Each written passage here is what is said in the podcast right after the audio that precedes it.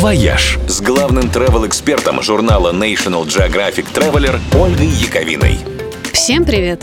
Во вторую субботу мая голландцы садятся на велосипеды и отправляются колесить практически всей страной. Так в Нидерландах отмечают День велосипедиста. Там это практически национальный праздник, ведь в этой стране веловладельцы составляют более 99%. Четверть населения ездит на работу вообще только на великах.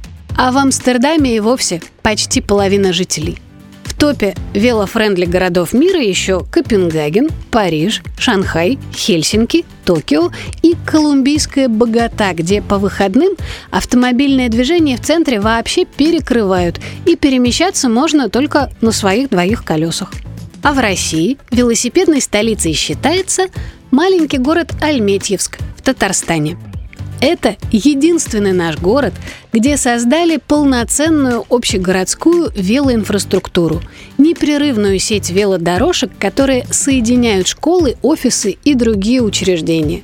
Дорожки эти отделены от проезжей части и тротуаров, так что велосипедистам не приходится лавировать между пешеходами или ехать в одном ряду с машинами.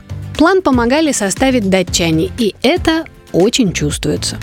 Дорожки имеют дополнительную инфраструктуру – парковки, станции проката, специальное гладкое покрытие, подножки на перекрестках для устойчивости во время остановок, светофоры и даже высокие и расположенные под наклоном урны, чтобы можно было выбрасывать мусор прямо на ходу. Зимой их чистят, так же, как и автомобильные. Сейчас протяженность дорожек составляет уже более 90 километров – планах сделать ее в два раза больше. И это работает. Альметьевск действительно подсел на колеса. Теперь здесь меньше пробок, воздух стал чище и люди меньше болеют. Это подтверждает статистика. Надо и другим нашим городам перенимать этот опыт. «Вояж» – радио 7 на семи холмах –